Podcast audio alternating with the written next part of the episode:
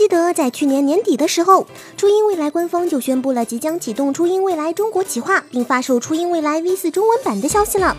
而就在近日，总算有了明确的消息了。官方公开了初音未来 V 四中文版初音的剪影形象，是由 P 站画师豆诺素绘制的插图，并且表示初音未来 V 四中文版发布会将于八月二十四日在上海举行。另外，初音未来中国计划官网也启动了倒计时，且已经开始接受报名了。根据官网显示的倒计时时间来看，初音未来中国企划开启时间将会是八月三十一日，正好是初音未来十周年纪念日呢。不知道初音未来中国计划到底会给我们带来怎么样的惊喜呢？一起耐心等待吧。就在近日，轻改 TV 动画《爆肝工程师的异世界狂想曲》公布了动画最新宣传 PV。看名字也知道，又是一部异世界的番剧。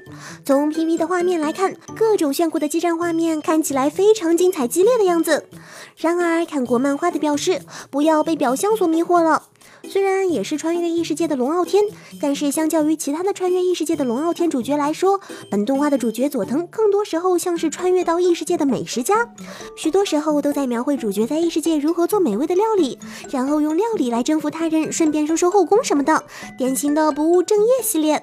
你穿越异世界后，开场就放了超大范围禁咒流星雨，清光了附近地图上的所有龙族，瞬间从一级升到了无敌的三百一十级，还获得了那些龙死后掉落的一地石石装备，到底是为了啥？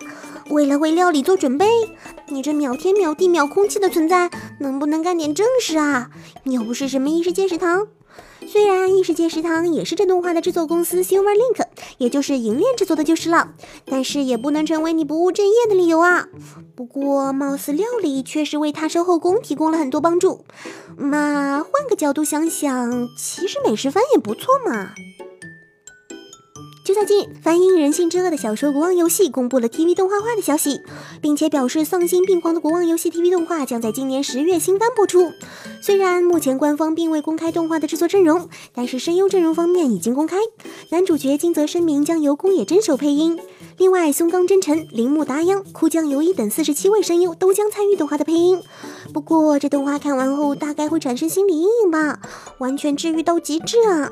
为了活下去，各种令人难以想象的泯灭人性、惨无人道的画面，让人不禁陷入绝望之中。直到最后的最后，光明不存在的。就在近日，岛国某杂志上刊登了一个与电击文库有关的泳装评选活动。从消息中我们可以看到，活动的内容是你最想看见电击文库哪个角色穿泳装。活动的评选结果也十分明了，第一是《刀剑神域》里的女主结成明日奈，也就是亚丝娜，票数稳如狗。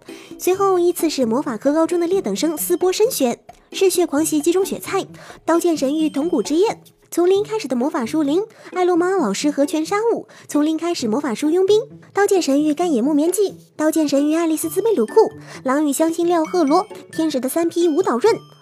等等，是不是混进了什么奇怪的东西？佣兵的泳装？啊嘞，佣兵不是大猫咪吗？而且是大块头男性啊！大猫咪的泳装造型，嗯，为什么现在有的男生会这么重口啊？好可怕！啊！被奶成世界霸权的 TV 动画《紫罗兰永恒花园》近日公开了最新的第二弹 PV，这次主要角色都有登场，而且还听到了紫罗兰很美的声音。可以看到紫罗兰的声优是石川优一，看来是三丽温柔的一面呢。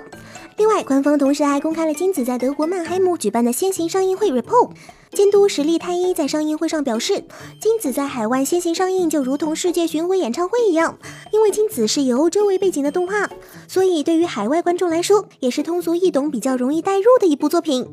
正是这样，所以才想让这个世界上更多的观众能看到金子这部动画，于是就举办了像世界巡回演唱会那样的世界先行上映活动。看来金子这回大招是面向全世界的，越来越值得期待了呢。又到了和大家说再见的时候了，真的有点不舍呢。